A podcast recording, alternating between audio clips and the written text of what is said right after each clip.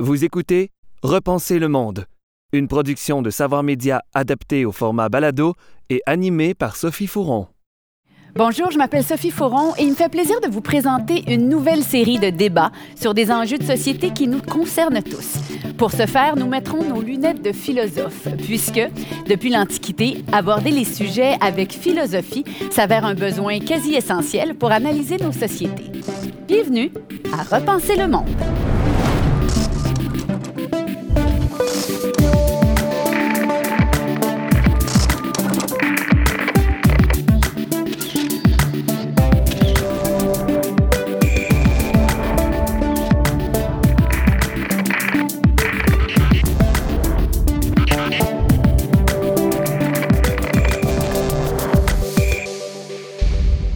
Bonjour à tous, bienvenue à Repenser le monde. Aujourd'hui, on parle de santé mentale avec nos invités qui ont tous la santé mentale à cœur, la leur, j'en suis sûre, et celle des autres. Je vous les présente à l'instant.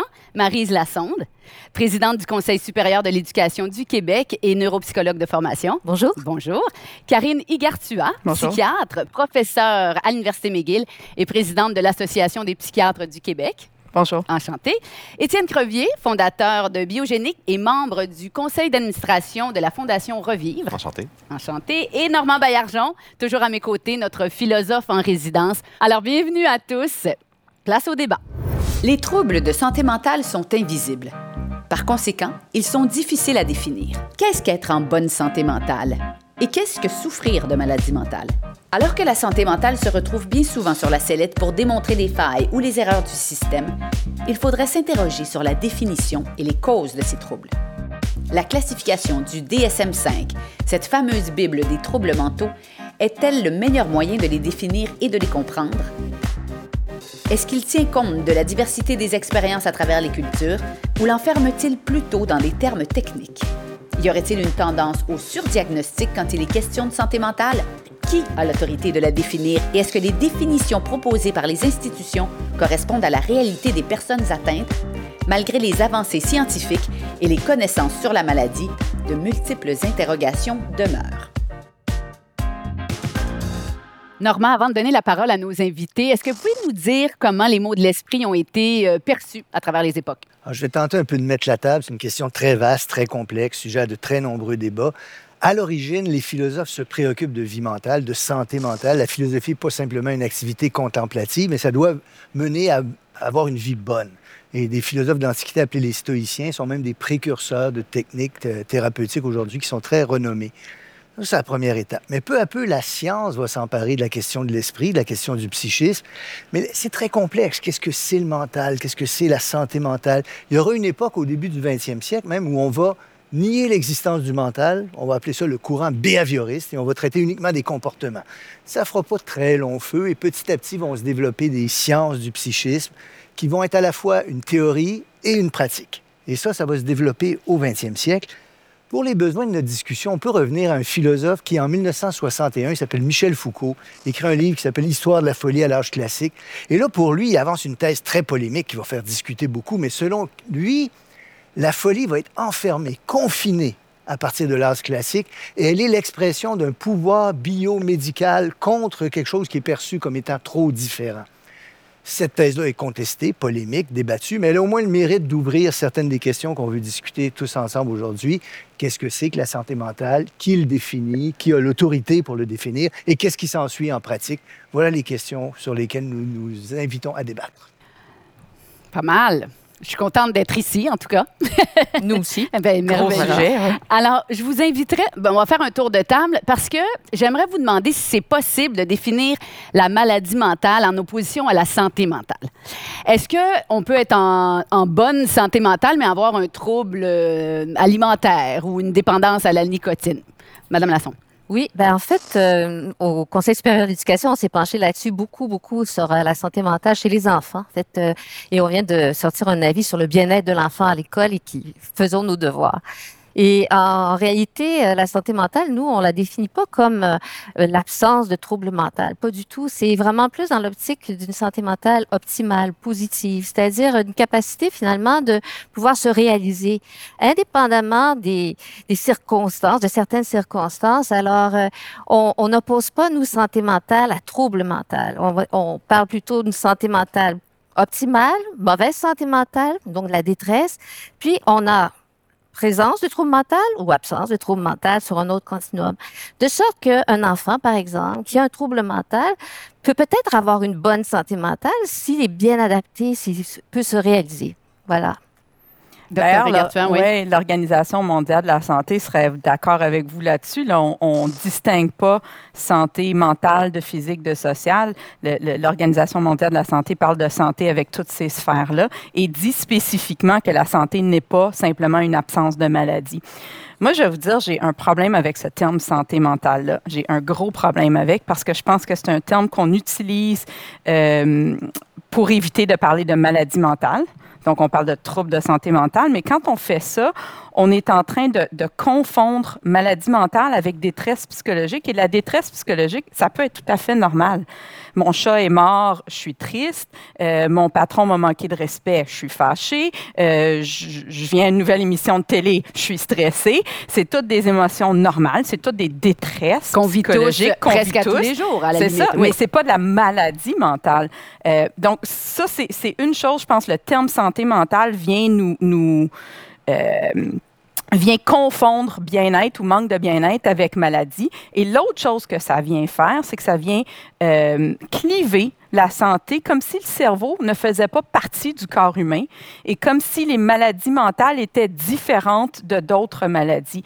Le cerveau, il baigne dans le même corps que les intestins, que le cœur, que la thyroïde. Et quand le cerveau est disjoncte, ben, des fois, ça va faire des symptômes physiques, des fois, ça va faire des symptômes euh, cognitifs, donc de mémoire, de concentration. Des fois, ça va faire des symptômes émotifs ou des symptômes de comportement. Mais on peut avoir ce même genre de symptômes-là avec une dysfonction de la thyroïde, avec une dysfonction euh, des intestins. Vous savez, ça, c'est super fascinant. Là, maintenant, le microbiote intestinal vient influer sur le cerveau. Ça peut arriver aussi, cancer du pancréas. Souvent, le premier symptôme, c'est de la dépression. Donc, quand, quand on vient faire cette opposition-là de santé mentale avec santé physique, je pense que c'est de faire fi du fait que le cerveau, c'est un organe qui baigne dans le même écosystème que le reste des organes. Alors, pour les bienfaits de cette émission et des gens, il faut déjà, d'ores et déjà, appeler ça maladie mentale et ne pas s'empêcher, en fait, d'avoir cette terminologie-là. Oui, absolument. Mm. Soit qu'on parle de bien-être, puis du bien-être, c'est du bien-être, c'est positif, ou on parle de maladie mentale. Mais je pense que le terme santé mentale porte à confusion. Parfait il y a de plus en plus, ça devient très grand public, la santé mentale, de plus en plus. Puis je pense qu'il y a eu une tendance aussi à la démocratisation, où est-ce qu'on entend des gens dire Ah, je suis tellement TDAH aujourd'hui, ma foi. Puis là, de dire comme. Et donc, oui, mais c'est où est-ce qu'il est le continuum? Puis ce que j'aime beaucoup, c'est l'analogie avec la santé physique. Il n'y a pas de santé sans la santé physique et mentale. Puis si je viens de courir un demi-marathon, ça se peut que j'aille mal aux muscles. Et donc, si je suis en, sur, mon chat est mort, si je, je vis un divorce, je suis en train de déménager, ça se peut que j'aille mal aux muscles du cerveau. Et donc, l'analogie se fait très bien. Quelqu'un qui marche avec une canne, est-ce qu'on va dire qu'il est complètement malade? Non. Il pense santé. Il pense santé. Il s'est adapté à sa jambe qui lui fait mal et donc il y a une béquille. Et le même principe s'applique pour la maladie mentale aussi, avec tout ce qu'on a pu avoir comme euh, traitement aujourd'hui. Hmm. c'est très important, je pense. C'est le point le plus important, finalement. Est-ce qu'on peut traduire ce que vous dites comme étant une remise en question de ce dualisme corps-esprit qui a animé la pensée occidentale depuis. Ben, je pense que ce, ce, dualisme-là, c'est vraiment une méconnaissance mhm. de, de, du fonctionnement de, du corps et de l'esprit. On peut le regarder dans le sens inverse aussi. Par exemple, quand on regarde l'exercice physique, l'exercice physique est bon pour l'anxiété, c'est bon pour la dépression, c'est bon pour réduire la tension artérielle, c'est bon pour prévenir l'ostéoporose, c'est bon pour prévenir l'obésité. Donc, on a une même intervention qui vient traiter toutes sortes de maux physiques et mentaux en même temps. Donc, je pense qu'il faut se rappeler que le cerveau fait partie du corps. Hmm. Est-ce que c'est une vision très occidentalo-centriste aussi euh, de parler de santé mentale? Vous parlez de, l'OMS tout à l'heure. Euh, ça se passe pas de la même façon dans tous les pays du monde. Mais j'ai un petit problème avec ça parce que c'est sûr que quand on regarde la pyramide de Maslow, Mm. il faut être capable de répondre à ses besoins de base, se nourrir, se loger. Puis des pays qui ne sont pas capables d'aller vers, dans le fond, l'épanouissement personnel, c'est sûr et certain qu'ils n'ont pas le temps de se poser la question. Euh, et c'est prouvé, ben, on, on le voit, la, la maladie mentale ou la santé mentale n'existe pas dans les pays d'Afrique subsaharienne où est-ce que ça, la Ben, c'est sur la maladie mentale. La maladie existe, mentale, oui. Mais la préoccupation avec le bien-être n'existe pas. Entièrement. C'est ça. Exact. Hmm. C'est de- très bien. C'est vous, vous répondez rapidement, mais c'est très clair. Il y a comme une unicité, un consensus. C'est ça, il y là. a un consensus.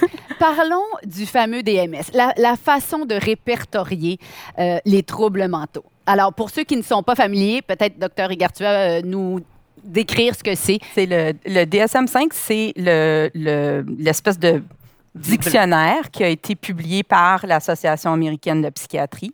Il faut savoir que c'est pas le seul. hein. Il y a le ICD, le, qui est le, International. le International Classification of Diseases, donc la classification internationale. Donc, il y a deux classifications qui existent et qui sont couramment utilisées. Ce sont essentiellement des dictionnaires de, euh, de, de, de, listes de symptômes. Donc, pas, ce ne sont pas des, des outils euh, théoriques sur l'étiologie. Ça explique pas d'où vient le trouble mental. Ça explique pas quand- non plus comment le traiter.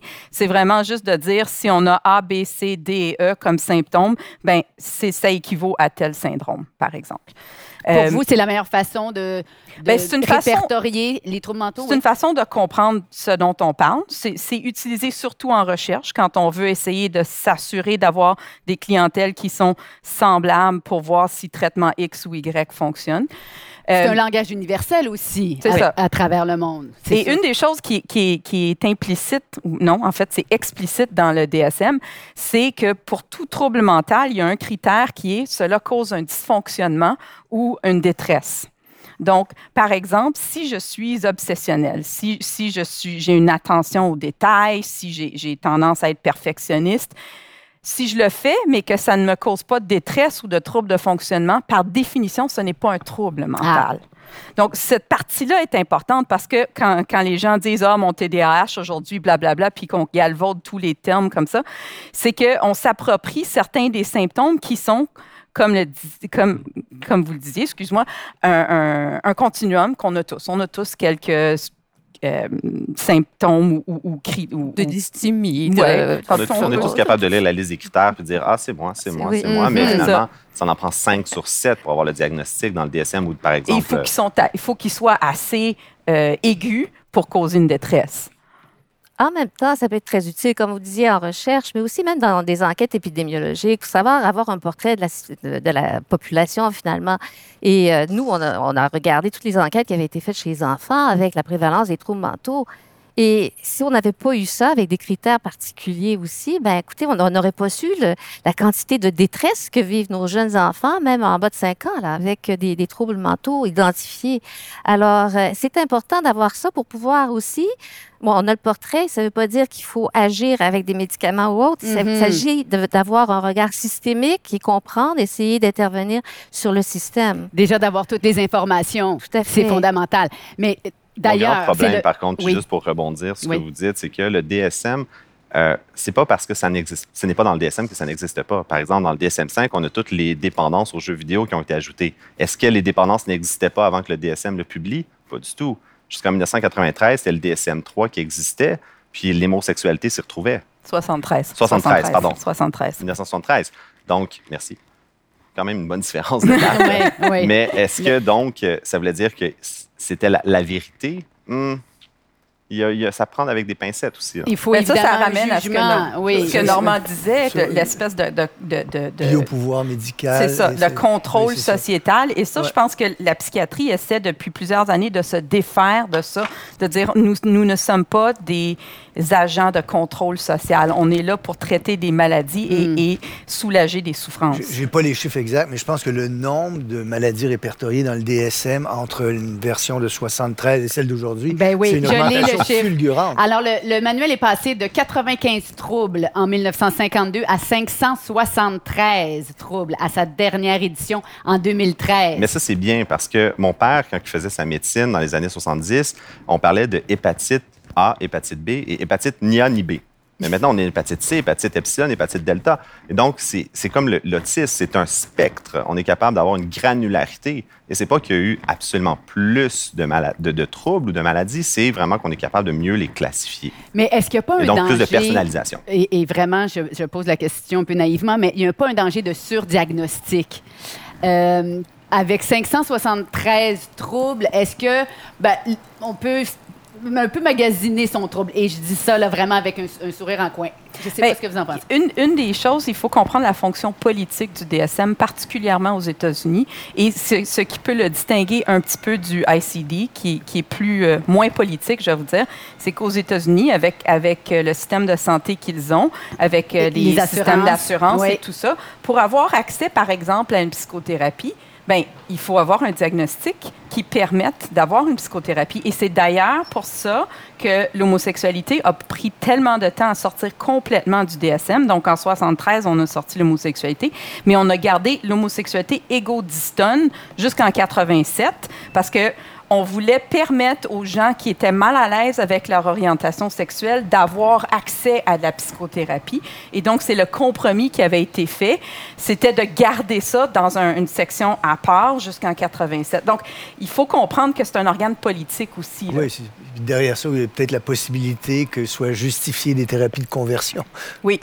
Et ça, c'est un drame. Ah oui, ben oui. Et qui ont été subséquemment euh, mises euh, à l'index si vous parlez à un généticien comme moi, c'est sûr et certain que par contre, c'est vu d'un bon oeil, dans le sens que notre job en tant qu'être humain, c'est d'apprendre à se connaître. Si on se connaît tous, si on, sait qu'on est capable de savoir c'est quoi nos limites, à ce moment-là, on est capable de, se prendre en charge. Ce n'est pas mm-hmm. au système, ce n'est pas à nos psychiatres ou nos médecins de dire absolument voici qui tu es. Donc, si en se lisant, on est capable de se retrouver, de se faire une certaine démarche, ben, c'est que positif. Le problème, c'est sûr, si on essaie de se mettre donc, un externe de, mettre, de se mettre la personne dans une case et dans un carré de sable, là, il y a un problème. Hmm. C'est connais-toi toi-même, hein? On retourne à Socrate. on, y revient toujours. On revient, toujours à Socrate. Vous écoutez Repenser le monde, animé par Sophie Fouron, avec Normand Baillargeon, Étienne Crevier, Marise Lassonde et Karine Gartua. Nous ne sommes plus à l'époque des aliénés mentaux internés dans les asiles. Aujourd'hui, la maladie mentale est désinstitutionnalisée et elle est mieux connue. On connaît les thérapies et les médicaments, ces méthodes ont certainement fait leur preuve. Mais vont-elles au cœur des causes et de l'augmentation des cas? Dans un système de santé déjà surchargé et dans lequel les patients ne savent plus où aller pour se faire écouter, prescrire des médicaments semble devenu la voie la plus rapide pour soulager les personnes atteintes. Mais à qui la faute? Pourquoi souffrons-nous de maladies mentales? Notre santé mentale est certes influencée par nos habitudes de vie et le monde qui nous entoure. Mais quelle est notre responsabilité face à notre propre guérison, ou du moins à notre mieux-être? Les habiletés socio-émotionnelles devraient-elles s'apprendre à l'école? Et si la santé mentale était l'affaire de tous? Normand, avant de parler des pratiques médicales, vous vouliez parler du but visé par ces pratiques médicales. Je vais essayer d'ouvrir la conversation qu'on va avoir là-dessus. Les pratiques psychothérapeutiques, psychiatriques se situent à une frontière du descriptif et du normatif. Ils engagent des actions au nom de certaines normes, certaines valeurs. Foucault et d'autres ont ouvert la possibilité que ce soit des formes de pouvoir qui se jouent là. Et on peut méditer cette question-là, elle est intéressante.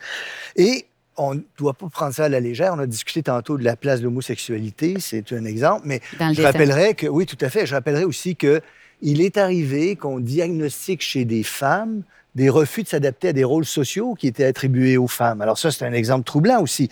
L'antipsychiatrie, avec ses craintes, ses mérites et les critiques qu'on peut faire, avait attiré l'attention aussi sur la possibilité qu'on soit en train de confiner des gens parce qu'ils ne se conforment pas à des règles sociales, à des normes sociales. Donc tout ça pose la question de l'adaptation à la société, de la place de l'adaptation à les sociétés dans les traitements, dans les théories, dans les modes de pensée, le rôle peut-être politique même que peut jouer en catimini le politique et des valeurs politiques dans la désignation de la santé mentale ou de la maladie mentale et dans les traitements. C'est une vaste question, mais on est tenu de l'aborder aujourd'hui.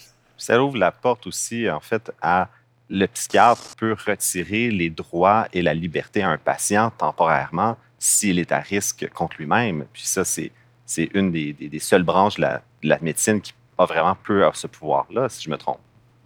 En, fait, le, le, tout médecin peut, pour 72 heures, mettre quelqu'un en ce qu'on appelle en garde préventive s'il juge qu'il est un danger euh, grave et immédiat pour lui-même. Donc, ça, c'est tout médecin peut le faire. Là où le psychiatre a le, pouvoir de plus, si on veut. Puis, en fait, c'est pas le psychiatre, c'est le juge qui va décider, mais le psychiatre peut faire un rapport pour ce qu'on appelle une garde en établissement, c'est qui va prolonger, dépasser le 72 heures. Euh, et là, le danger a besoin d'être moins immédiat, mais quand même grave. Euh, et c'est un problème parce que souvent, les gens qui, ont des maladies mentales sévères ne sont pas nécessairement dangereux pour eux-mêmes. Et là, les familles nous disent, vous devez, garder, vous devez le garder, il est malade, il est malade oui, il est malade. On est tous d'accord qu'il est malade. Il hallucine, il entend des voix, euh, il est délirant, il pense que la CIA le suit, mais il n'est pas dangereux. Puis la limite de la loi au Québec, et, c'est là qu'on a fait des, progrès énormes par rapport à ce que ça a pu être dans le passé, mais la limite de la loi au Québec, c'est que si tu n'es pas un, un, danger grave et immédiat, on ne peut pas te garder contre ton gré. Euh, donc, on est un petit peu le, le, damned if you do, damned if you don't. Là. Les gens qui nous disent, les familles qui nous disent, gardez-le, il est malade, puis les patients qui disent, mais je ne veux pas rester. Il n'y a pas de bonne réponse, C'est un lose-lose, comme on dit. Et au niveau des traitements, euh, j'aimerais vous entendre là-dessus. La médicalisation, les thérapies et toute autre forme de traitement éventuel, ça aussi, on pourra en parler. Euh, est-ce que c'est les meilleures façons? Pour traiter euh, la maladie mentale? Bon, c'est certainement une façon, bon, on va en entendre parler, mais euh, ce qui nous a troublé beaucoup, nous, quand on a fait l'examen un peu des, euh, des, médicaments qui sont pris par les enfants du primaire, c'est la quantité de médicaments. Là, on a fait ressortir des antidépresseurs et puis les gens qui travaillaient sur la commission disaient, dans mon école, c'est pas rare qu'un enfant de 8 ans, il y a deux ou trois médicaments, un antidépresseur, un antipsychotique. C'est incroyable. Puis on est la province aussi au Québec qui euh, prescrit le plus de, médicaments pour le euh, contre pour le, euh, le, trop des déficits d'attention avec en fait, on est, on est la province où il y a le plus de prescriptions remplies. Donc, euh, je ne sais pas si on en prescrit plus, mais le fait que tout le monde ait une couverture pour les médicaments au Québec, chose qui n'existe pas nécessairement ailleurs, et le fait que les adaptations scolaires ne sont pas, elles, disponibles, que les psychothérapies ne sont pas, elles, couvertes, fait en sorte que un enfant qui dérange en classe, un enfant qui a des difficultés, c'est la chose la plus facile à faire, c'est la pilule médicamentée. Selon l'INES, ils n'avaient pas vraiment d'explication. Ils disaient, c'est sûr que c'est gratuit chez nous, puis en fait, euh, peut-être qu'il y a une pression sociale, pression des parents, pression de l'école et tout ça, mais les chiffres sont vraiment très, très, très contrastés. C'est cinq fois plus au Québec qu'ailleurs. Ah et d'ailleurs, ça a augmenté beaucoup aussi dans les dernières années. Ça, tant, tant, les médicaments pour le TDAH, mais aussi les médicaments contre la dépression, les anxiolytiques, les antipsychotiques chez les enfants, là, chez les adolescents. Et, le nombre d'adolescents qui se disent en détresse psychologique a doublé, les troubles anxieux. C'est le tiers des adolescents. C'est ça le chiffre selon le, le, le rapport portrait du bien-être des jeunes au Québec. Oui. Eh ben, ben voilà. Merci, Madame Lassonde. Euh, plus du tiers des adolescents se situent à un niveau élevé sur l'échelle de détresse psychologique, on parle de 37,3% Comment ça s'explique? Ça, je veux rebondir sur ce que Normand disait tantôt, là, sur les, les, les, le contexte social. Tu sais, que, on parlait des femmes qui, qui se rébellent contre le contexte social des femmes. Je pense que là, il y a une explication sociale à ce qui se passe on a une poussée de la technologie depuis quelques années et la technologie, en théorie, c'est supposé nous donner plus de temps pour plus de loisirs, plus d'épanouissement, plus de réflexion créative, plus de temps en famille, plus de...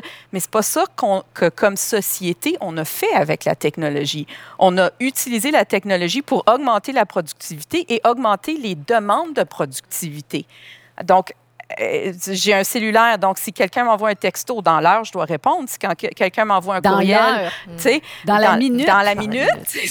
donc, on, je pense qu'il y, a vraiment un contexte social. Quand on regarde l'utilisation des écrans chez les adolescents, euh, il y a une corrélation négative entre les heures de sommeil et l'utilisation des écrans. Il y a Mm. une corrélation entre euh, les activités physiques et les heures d'écran et entre les activités face à face et les heures d'écran. En fait, une corrélation négative. Oui. Et ce qu'on sait, c'est que l'exercice physique, le sommeil et le face à face, c'est tous des éléments protecteurs pour la santé mentale. Je ne sais, pas dans- je sais pas dans quelle mesure euh, je, je peux, je peux lancer ça parce que c'est quand même un livre. J'avoue, je ne l'ai pas encore lu, le livre. Je l'ai commandé, mais je ne l'ai pas encore lu. Mais il y a un chercheur français, Michel Desmurget, qui vient de publier un livre qui a pour titre La fabrique du crétin digital. Et, et- et- C'est bon et- comme et titre. la thèse dit. de l'auteur est quand même que le temps passé sur les écrans augmente de manière extraordinaire et il assure que ceci a des conséquences néfastes physiques et mentales. Oui. Il cite l'obésité, Oui. l'espérance de vie, l'agressivité, la dépression, troubles du langage, troubles de concentration. Ça Et même, et hypothèse- même la vision. C'est- ah ben, Même ça- la Ben là, écoutez, je vous inviterais peut-être à aller lire une étude qu'on a publiée la semaine dernière sur le temps d'écran, parce qu'il y a- il y, a beaucoup de mythes là-dessus. Oui. Et en fait, on a fait une recension de des une méta, une méta-analyse de la plupart des- de ces études-là. Et c'est vraiment des, des probabilités qui sont très, très faibles, des corrélations qui sont minimes, de sorte qu'on ne peut pas vraiment dire que le temps d'écran, là, c'est ça qui va vous empêcher de dormir. Ça revient Très à- souvent- aux saines habitudes de vie, comme Oui, mais Pierre Lavoie essaie d'éduquer nos jeunes. Là, Ce si qu'on fait ressortir, en fait, que c'est c'est beaucoup plus important, puis les études ne le font pas en général, c'est de regarder ce que l'enfant ou l'adolescent fait. fait sur avec son l'écran. écran. C'est sûr que pas C'est tout le vraiment temps plus. d'écran est le même. Exactement. Mais quand tu réponds à ton téléphone à 3 heures du matin, Ça, c'est tu terrible. dors pas, quel que ce soit du FaceTime ou du, ou du Facebook ou, Ou du Instagram ou une lecture. D'une façon ou d'une autre, tu as interrompu ton Oui. sommeil. Je vais juste rebondir sur ce que Dr. Ikawartza dit, parce que oui, raison numéro un, ça peut être un phénomène social qui se passe où est-ce que le temps d'écran impacte la santé, donc plus de médicaments. Mais c'est sûr et certain qu'en tant que province, si on prescrit plus de médicaments, parce qu'on a moins accès à des neuropsies, de, de psychologie, il y a des effets secondaires qui embarquent en jeu. Et donc, effet secondaire veut dire autres médicaments pour pallier aux effets secondaires. C'est une roue qui tourne. C'est un effet, c'est une vague automatiquement. Et donc, on ne peut pas le nier d'avoir recours à la pharmacologie beaucoup plus, va entraîner pas juste un peu plus de médicaments, beaucoup plus. Et en tant que généticien, encore une fois, ça revient à dire si on est capable de connaître, si on est capable d'avoir des traitements personnalisés. C'était Barack Obama qui disait le Personalized Medicine Revolution, d'être capable d'avoir vraiment le bon médicament. Ça reste un poison qu'on prend à la bonne dose, au bon moment, pour la bonne raison. Mais ça reste quand même un poison, le médicament, qu'il faut être capable de bien encadrer. Mais en même temps, c'est un poison, mais un poison nécessaire dans bien des cas. Dans plusieurs cas. Euh, c'est euh, moi je de- les antidépresseurs je vois ça comme l'épidurale quand on accouche c'est pourquoi souffrir? Alors tu prends ce que la médecine moderne a à t'offrir mais encore une fois il faut si on a trop Mais est-ce que la je médecine rentrerai moderne... pas dans, le- dans le- l'histoire de mes accouchements mais mais euh, si c'est si comme les- nécessaire et, et, euh, ça nous aide à, à moins souffrir Oui. Mais la question, c'est qu'est-ce qui nous fait souffrir en partant? ah oui Et là, est-ce que- c'est que pas aussi simple Est-ce que c'est social? Est-ce Oui. que c'est biologique? Est-ce que c'est psychologique? Est-ce que c'est un ensemble de tous ces facteurs-là? Moi, je pense que chaque être humain a son, ce je dirais en anglais, son breaking point, là, son point de rupture, où tu et, et c'est différent pour chaque personne. Et, et qu'est-ce qui va causer la rupture va être différente pour chaque personne. Mais chaque humain est capable de tolérer certains niveaux de stress. Et là, on empile les différents niveaux de stress et à un moment donné, ça craque. Est-ce- et là, est-ce- ça craque. On va vers un anxiolytique, on va vers un antidépresseur, on va vers un burn-out, on va vers. sais. Mhm. Est-ce Mais- à dire qu'on craque trop vite, qu'on n'est pas assez patient avec la souffrance? Il y a peut-être aussi le fait qu'on bâtit pas assez tôt, finalement, cette résistance à la souffrance, puis cette façon aussi de comprendre ses émotions, de les exprimer. Euh, c'est ce que nous, on, on prône vraiment de, de plus en plus. là. C'est l'apprentendage des habiletés socio-émotionnelles pour Super aider l'enfant Oui. à, à- à faire face à ses À émotions. gérer Est-ce qu'on Gérer ne peut que chez les plus jeunes, s'il y a surmédicalisation, on les prive de cet C'est apprentissage-là? possible, en fait. En fait, l'Association des médecins psychiatres a créé le mouvement Alpha Connecté, donc justement pour avoir ce questionnement-là social sur ce qu'on faisait, mais aussi la première recommandation, c'était d'instaurer un cours sur la santé mentale à l'école, du primaire primaire jusqu'au secondaire, de la maternelle jusqu'en secondaire 5, où on apprend aux enfants ces apprentissages socio-émotifs-là. On leur apprend à se réguler eux-mêmes. On leur apprend à reconnaître le nombre de patients que j'ai qui sont pas capables de distinguer colère, tristesse, euh, peur et joie. Là. Sais, je pars avec ces quatre-là, Ouais. puis je leur donne un, un- un choix de réponse. Là. Vous avez le choix, un de ces quatre. Puis dis, ben, je me sens un peu frustrée. Non, frustrée, ça, c'est un dérivé de la colère. On va commencer avec ces quatre-là, être capable de les définir.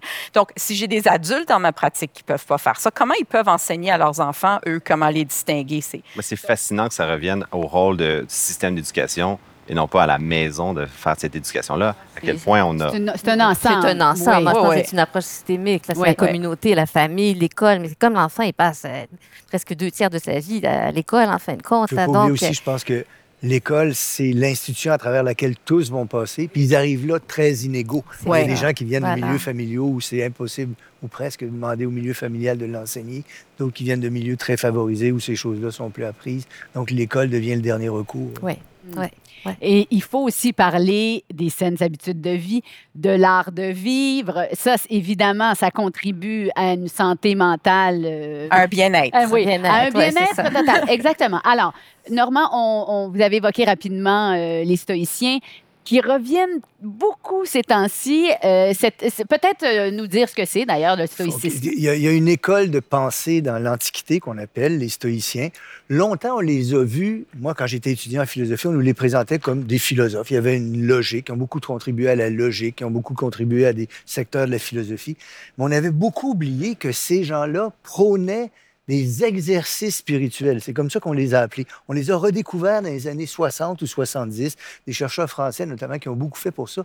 Et là, on s'est rendu compte que c'était pas simplement un exercice intellectuel de compréhension du monde, mais c'était un travail sur soi. Alors là, je rentrerai pas dans le détail des stoïciens, mais c'est quand même intéressant de voir qu'ils prônaient des exercices spirituels, donc des manières de penser, distinguer ce qui dépend de nous de ce qui ne dépend pas de nous, faire un travail sur les représentations qu'on se fait du monde.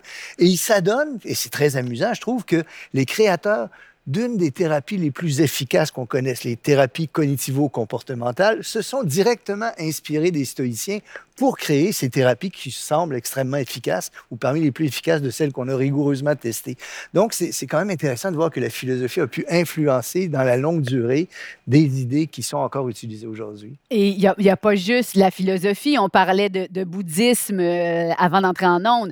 Il y a la méditation pleine conscience Ouais, aussi, ouais, qui est extrêmement euh, valorisée Oui, euh, ces temps-ci. Oui, Oui, oui. absolument. De, Très de plus en plus, si- je me corrigerai, mais de Oui. plus en plus connu et reconnu pour son efficacité, la absolument, méditation pleine absolument. Et ce qu'on ce qu'on se rend compte, c'est que ce qui t'arrive dans la vie, c'est c'est en fait c'est la signification que tu lui donnes qui va avoir un, un effet sur, sur ton moral, sur ton bien-être. Mettons qu'on se croise dans la rue, qu'on marche comme ça, puis on tu sais, je te vois, puis, puis juste, juste avant, juste avant qu'on se dise bonjour, je traverse la rue. Bon, tu peux dire, elle m'a pas aimé, elle veut pas me voir, elle veut pas me parler. À ce moment-là, tu vas te sentir triste. Elle peut dire, euh, ça, pourrait être, euh, ben là, comme c'est, on est en pandémie, euh, peut-être qu'elle fait exprès pour me donner ma distanciation sociale. À ce moment-là, j'ai comme un sentiment de respect et, puis de- d'appréciation mutuelle, à ce moment-là, c'est, peut-être plus positif sur mon état mental. Ça peut être aussi que je traversais la rue parce que je voulais être du côté du soleil, puis là, à ce moment-là, ben, ça te laisse pas mal neutre. Donc, c'est le même, c'est le même événement. La question, c'est, la signification que je lui donne va avoir un impact. Et ça, je pense que les stoïciens, Avaient les ça. bouddhistes, tout ça, ils ont tous compris ça. Ouais. Et, c'est de là que ça vient, cette, cette, cette, euh, cette ça qui est richesse. fascinant, c'est qu'en ce moment, on a tous vécu un événement qui était absolument euh, sans attente, c'est-à-dire la pandémie, la COVID-19, et euh, à la Fondation Revive, qui était anciennement la Fondation pour les patients atteints de santé mentale, qui c'est rebrandé pour dire Revivre. C'est un centre d'appel, un centre d'écoute avant tout, et la fluctuation vers la hausse du nombre d'appels, du nombre de, de- de gens qui sont en recherche de solutions, recherche d'aide, parce que c'est un événement nouveau qu'on ne sait pas comment gérer. C'est comme de dire, je ne peux pas contrôler la météo, mais je peux contrôler comment je me sens par rapport à la météo. Et là, ce qu'on se rend compte en tant que société, c'est que on a vraiment beaucoup, beaucoup de nos frères, nos sœurs, nos, nos- nos employés, nos, nos collègues qui ne savent pas comment gérer ce qui se passe. Et ce n'est que le point de l'iceberg. La deuxième pandémie qu'on va avoir, c'est une pandémie de maladie mentale suite à la COVID-19. Oui, la COVID-19 a vraiment limité, euh, cassé notre illusion de contrôle. On pensait tous avoir un certain contrôle sur notre vie, puis là, tout d'un coup, du jour au lendemain, tout a chamboulé. Et il y a des gens qui sont capables de se revirer de bord, qui sont plus agiles par rapport à ça, et d'autres personnes qui sont complètement déstabilisées par cette perte de contrôle. C'est un apprentissage. On peut vraiment euh, enseigner cette cette adaptation-là que la population peut avoir? Bien, il y a certaines choses au niveau de la résilience que oui, on peut enseigner absolument. Je ne sais pas si vous voulez rebondir sur ben, la résilience. Tout à fait, mais je, pensais aussi aux stoïciens parce que c'est un peu ça, c'est bâtir la résilience. Finalement, c'était vraiment ça, le stoïcisme aussi. Des, des, exercices qu'on pratiquait au jour le jour. Tout à fait, tout à fait. Mais euh, ça fait partie aussi de l'enseignement des habiletés socio-émotionnelles, comprendre ce qu'on ressent, notre émotion, pouvoir l'exprimer, mais pouvoir aussi la réguler. Si je donne l'exemple qu'on donne, c'est qu'un enfant qui a une mauvaise note en mathématiques est vraiment triste. Bon, s'il est capable de dire à ses parents, je suis triste, ça va pas bien, puis s'il est capable de réguler en se disant, ben, je sors dehors, là, puis ça va me faire du bien, je vais aller jouer avec mes amis. Ça, peut aider à, contrôler ça. Puis la même chose pour euh, la réaction à la pandémie, finalement. Il faut comprendre ce que ça nous donne, il faut pouvoir l'exprimer, partager comme on le fait maintenant, mais aussi trouver des moyens de compensation également, là, des moyens de pouvoir... Euh, contourner un petit peu le problème ou l'éviter. On revient à encore une fois. Vous écoutez Repenser le monde, animé par Sophie Fouron, avec Normand Baillargeon, Étienne Crevier, Marise Lassonde et Karine Gartua. C'est étonnant, mais les troubles mentaux ne sont pas encore tout à fait acceptés socialement. Les personnes qui souffrent de maladies mentales se sentent souvent jugées, et ce, malgré les appels au dialogue et les campagnes de sensibilisation. Pourtant, la maladie mentale est une maladie au même titre que les problèmes de santé physique. Alors pourquoi cette différence d'attitude? Dans notre société actuelle, il y a une réelle pression à être heureux et à le montrer. Est-ce que cette forme de tyrannie du bonheur est en partie responsable du mal-être et des actuels problèmes de santé mentale? Médication, thérapie et accompagnement spécialisé, tout ça fait partie de l'arsenal utilisé dans le traitement des maladies mentales. Mais se pourrait-il qu'on ait négligé l'aspect humain, comme le soutien des proches et l'acceptation de la maladie par les malades eux-mêmes? Ne serait-ce pas une bonne avenue à explorer davantage et à développer? Normalement, les maladies mentales, malheureusement, souffrent encore de beaucoup de préjugés. On considère qu'elles sont honteuses, ostracisantes. C'est encore malheureusement le cas. C'est une très vaste question, celle-là. Je vais très modestement lancer quelques pistes de réflexion. Une d'entre elles, c'est ces sciences-là du psychisme sont véritablement difficiles. Alors, ils entrent, ils entrent dans des territoires qu'on ne maîtrise pas toujours très bien. J'ai toujours beaucoup aimé un psychiatre que vous connaissez peut-être qui s'appelle Henri Hay, qui a écrit un manuel de psychiatrie remarquable. Henri Hay disait que ce sont des sciences diacritiques, c'est-à-dire qu'elles reposent sur une distinction entre le normal et le pathologique qui est difficile à établir et où des considérations sociales peuvent s'insérer. Ça les rend très difficiles. C'est peut-être quelque chose qui alimente les préjugés. Une autre chose que j'aimerais dire, même si je me ferai pas beaucoup d'amis, c'est qu'il est arrivé qu'il y ait des pseudosciences là-dedans. Euh, on a fait beaucoup de cas de la psychanalyse qui, à mon humble avis, est une pseudoscience. Alors ça, je, et, quand on voit, quand on voit l'ensemble, l'ensemble des thérapies dans lesquelles les psychologues ont dû faire le ménage parce qu'il y avait toutes sortes de choses qui se donnaient comme des thérapies, mais que c'était de la pseudoscience, ça peut alimenter aussi une certaine suspicion à l'égard de ce qu'on appelle maladie mentale. Mais je donnerais une dernière chose. Je dirais qu'il y a une espèce de, défaut d'assignation de responsabilité avec la maladie mentale. On se dédouane très facilement d'une maladie physique, même si on en est responsable parce qu'on a fumé toute sa vie, on se retrouve avec un cancer, mais il y a un défaut d'assumer la responsabilité de, la maladie mentale elle-même. c'est-à-dire qu'on se on, on, refuse de faire face à cette vérité-là qu'on souffre d'une maladie mentale. Alors je pense que ça, tout ça, ces trois éléments que je viens de donner, jouent peut-être un rôle dans l'explication des préjugés à l'endroit de la maladie mentale. Mais c'est intéressant parce qu'on est comme vous dites, parfois responsable de nos maladies physiques, mais pas responsable nécessairement, en fait, souvent pas responsable des maladies mentales. Le, généticien va peut-être vouloir rebondir là-dessus. c'est sûr qu'un des grands euh, problèmes, mais c'est juste que la science n'est pas rendue là, c'est qu'on a des marqueurs biochimiques pour n'importe quel cancer, pour le, diabète, mais on n'a pas de marqueurs biochimiques pour les maladies du psyché on commence tranquillement pas vite à être capable de doser certaines enzymes pour dire dans le cas de dépression, il y a telle enzyme qui est plus là ou le cortisol est trop élevé. Puis, mais ce qui est très intéressant, c'est surtout qu'on commence aussi à voir que les décisions qu'on prend dans notre vie ont à se transmettre à nos enfants. Donc, les femmes qui ont fait des dépressions majeures dans leur vie ont un hypothalamus, qui est dans le fond ce qui sécrète le cortisol, l'hormone du stress, plus petit que la moyenne, donc il est atrophié.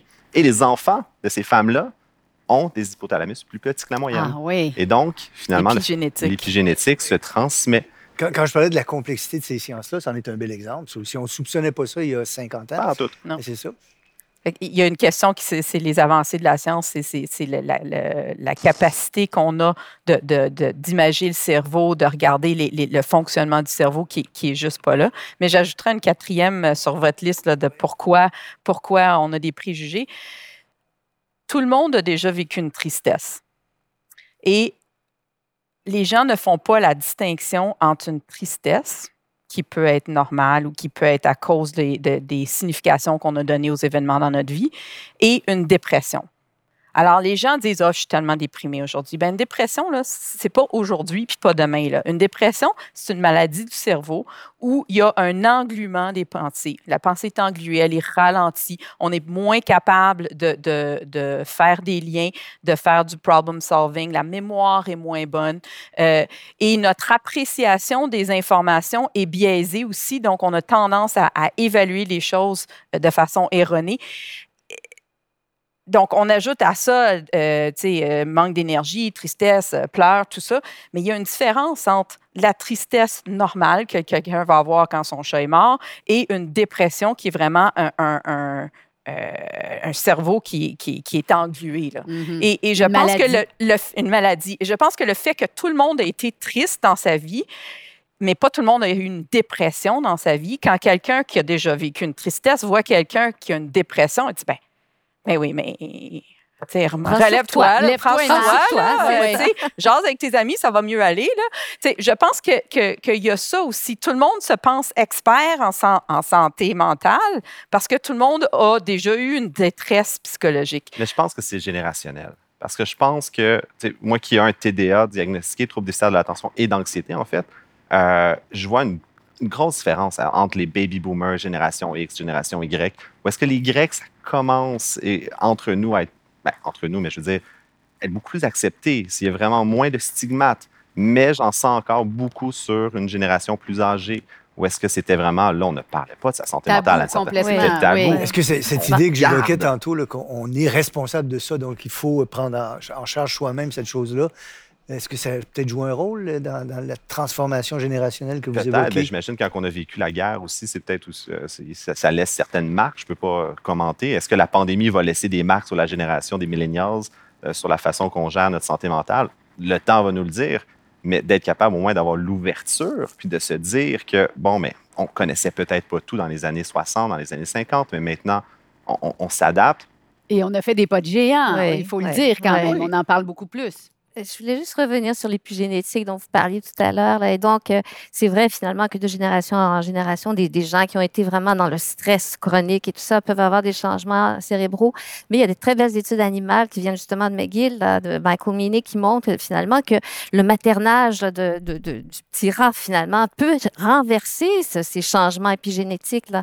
Ce, ce rat-là va pouvoir développer certaines structures de son cerveau avec une meilleure production de cortisol, puis ça va, être, ça va se transférer euh, dans les générations. Donc, il y a quand même espoir. Ça, j'allais dire, il faut ça pour avoir l'espoir. Oui. Sinon, la thérapie, ça donne rien. Voilà. Puisqu'on a la présidente du Conseil supérieur de l'éducation, est-ce qu'on peut revenir sur le rôle possible de l'école pour la préparation à connaître, Oui. comprendre, nommer les, Absolument, la maladie oui. mentale? Quel Oui. rôle serait celui de l'école? Comment peut-elle le remplir? Ben, en fait, euh, nous, on a fait une série de recommandations, mais euh, effectivement, c'est que d'abord que les, les enseignants, les enseignantes soient bien aussi. Donc, on, on parlait tout à l'heure d'apprentissage d'habiletés socio-émotionnelles.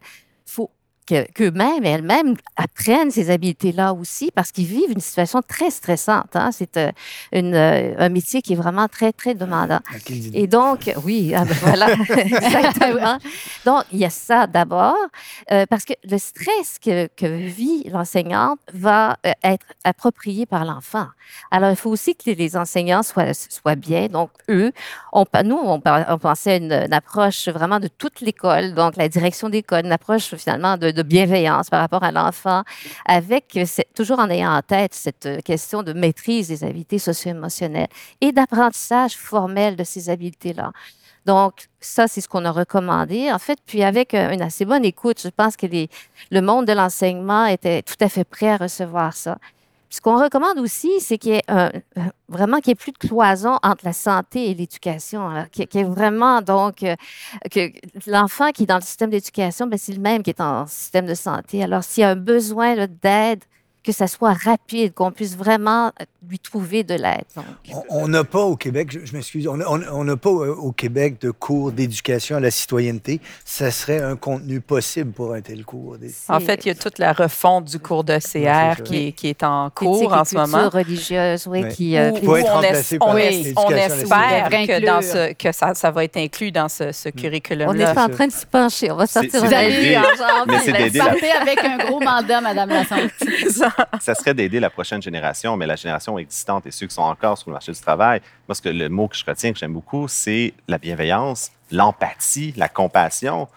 D'avoir quelqu'un qui dit, tu sais, avec un TDA, la quantité de fois que je me suis fait dire, force-toi donc. Ouais. Ah ouais. Si, voulu, si tu voulais, tu, Si tu veux, pourrais. tu peux.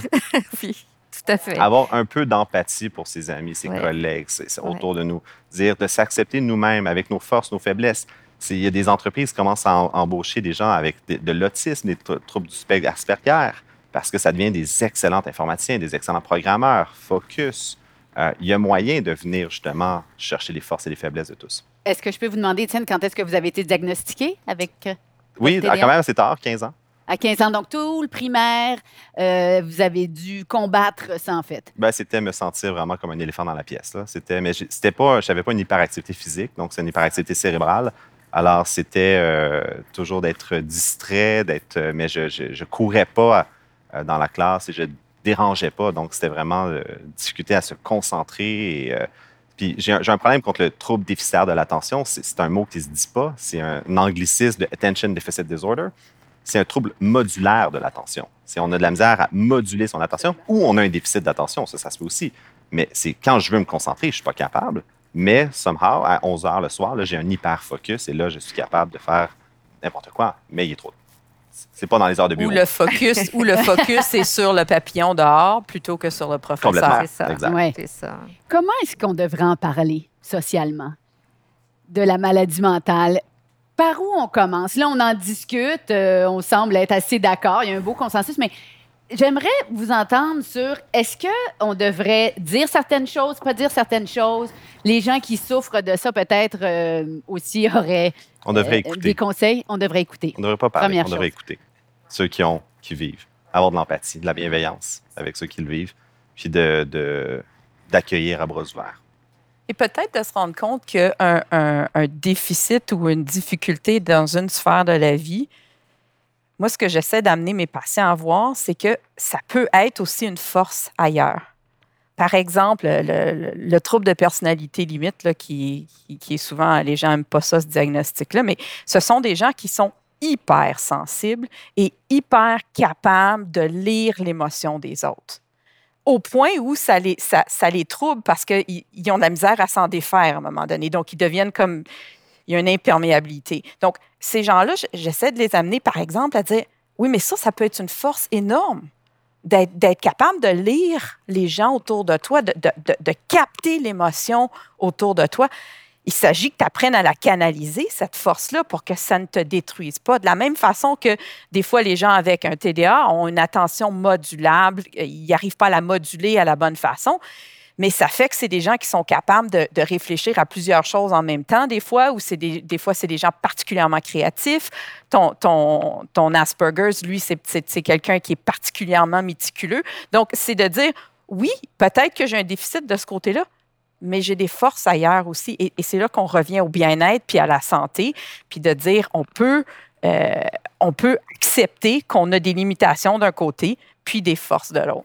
C'est euh, le terme aussi, je pense, c'est l'inclusion. Simplement d'inclure tout le monde, finalement, avec ses différences. C'est ça aussi qui. C'est très vrai, ça, de ne pas, les- de pas les ostraciser, de, de les inclure dans, dans- ben, à l'école. et à- Partout. Oui, partout, partout. Partout, depuis, depuis tout petit. Pensons à un enfant de 8 ans qui se fait dire que tu es troublé déficient, trouble déficitaire.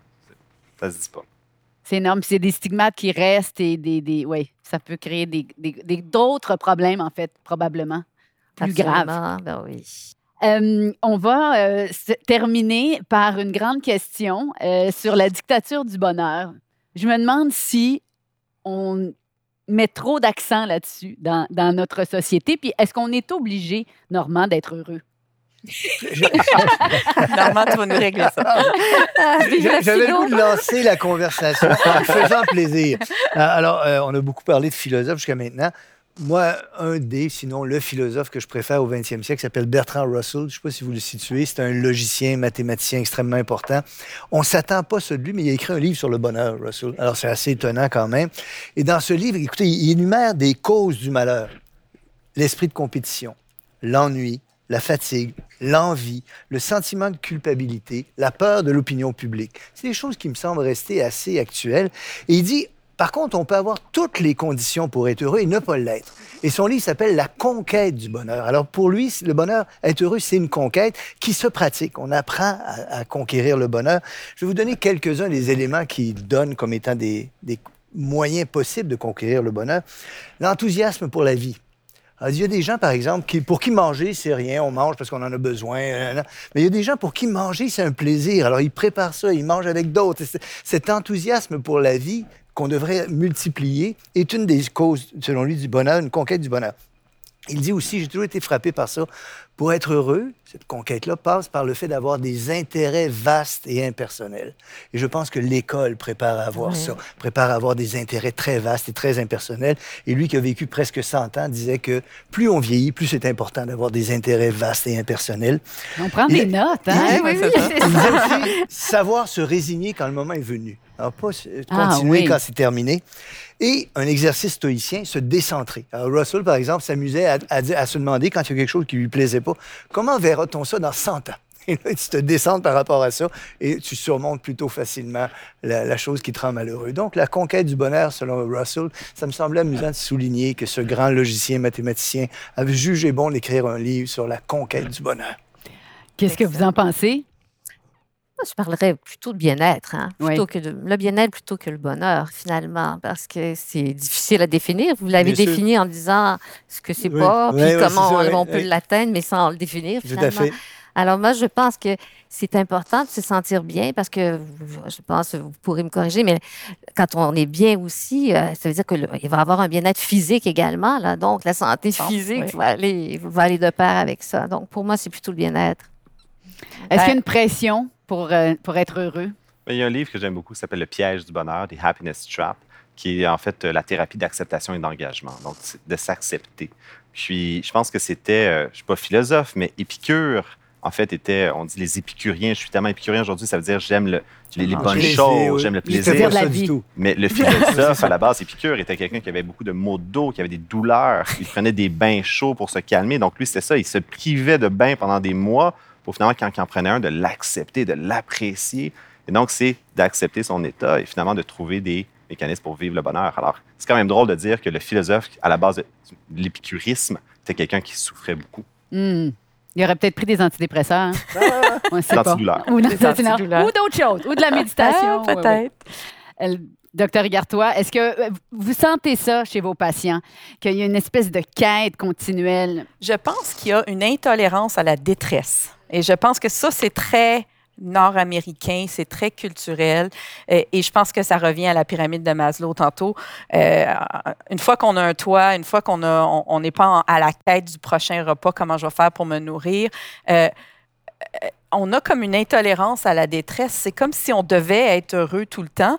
Et des fois, il y a des choses dans la vie qui vont nous rendre malheureux. Et, et- et- et c'est normal. correct. Et en fait, les émotions sont là souvent pour nous donner un, un, un cue, pour nous dire attention, là, tu sais, si je suis irritable tous les jours quand je rentre à la maison, peut-être qu'il se passe quelque chose à la maison qu'il faudrait que je regarde pourquoi quand j'arrive à la maison puis que je, je suis irritable, qu'est-ce qui se passe dans mon milieu? Donc, l'émotion, elle peut nous donner une information, elle peut nous faire, euh, ça peut être comme un, un- un- un signal d'alarme pour nous dire il y a quelque chose peut-être à changer dans ta vie. Donc, je, euh, pense que ce qu'on voit souvent, c'est ça. C'est une, intolérance à la détresse et, euh, et, le, et, le fait d'avoir l'impression qu'on devrait être heureux tout le temps, euh, je pense que c'est une erreur.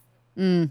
Si vous aviez un conseil à donner pour ben, qu'on déstigmatise les troubles mentaux? Qu'est-ce que ce serait? D'apprendre à se connaître, de, de s'accepter, puis de ne pas donner cette charge-là à son médecin ou à son psychologue ou à son entourage. De, De se vraiment responsabiliser. de se responsabiliser dans le processus de se connaître, que ce soit par une thérapie, que ce soit par des sports, que ce soit...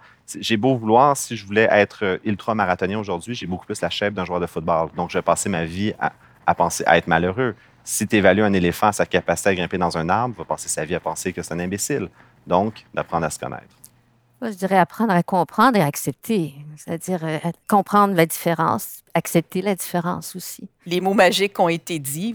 Peut-être la seule chose que j'ajouterais, c'est de, de réfléchir à quelles actions et quelles décisions que je prends dans ma vie qui me rendent heureux par rapport à malheureux. Si j'ai l'impression que je travaille trop, est-ce que je suis obligée d'accepter le contrat de plus?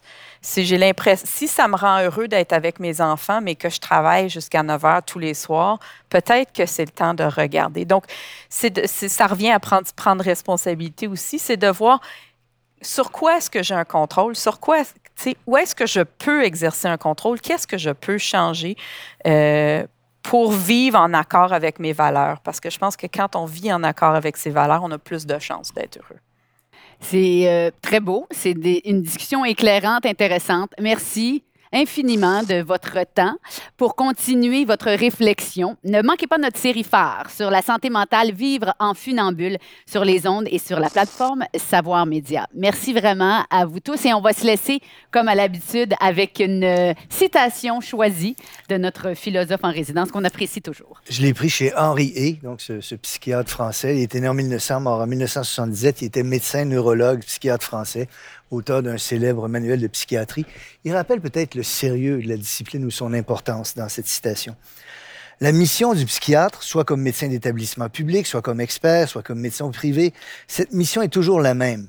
Délivrer le malade de sa maladie, de sa maladie qui est essentiellement une pathologie de la liberté. Car la psychiatrie, c'est sa gloire et son soutien, a pour seul but d'aider l'homme malade à retrouver sa liberté. Non pas seulement celle qu'il retrouve en sortant des murs de l'asile, mais celle que la désorganisation psychopathologique de son être tient au fond de lui-même prisonnière. Ah, Très bon. Superbe. Bien dit. Moi, je pense que c'est bien dit. Merci, merci, Merci. beaucoup. Merci beaucoup. Merci à vous tous merci. et à bientôt pour repenser le monde.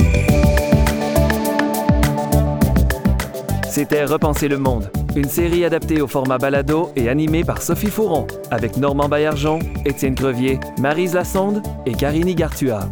Merci à toute l'équipe. À la réalisation, Éric Desavages. Au conseil au développement, Normand Baillargeon et Sophie Fouron. À la recherche, Hélène Laurin. À la direction de production, Michel Sabourin. À la coordination de production, Camille Renaud. À l'assistance de production, Coralie Heiler. À la prise de son, René Fleurant. À la direction technique et au mixage sonore, Éric Ranzenhofer. À la technique générale, Daniel-Paul Bourdage, Christophe Bureau et Sylvain Huppé. Au montage, François Grondin. À la production déléguée, Lisa-Marie Lampron et Sylviane Martel. À la direction générale et à la production exécutive, Nadine Dufour. Avec la participation de Jérémy Desbiens. La musique de ce balado provient de BAM Music Library. Repenser le monde est produit en partenariat avec le gouvernement du Québec.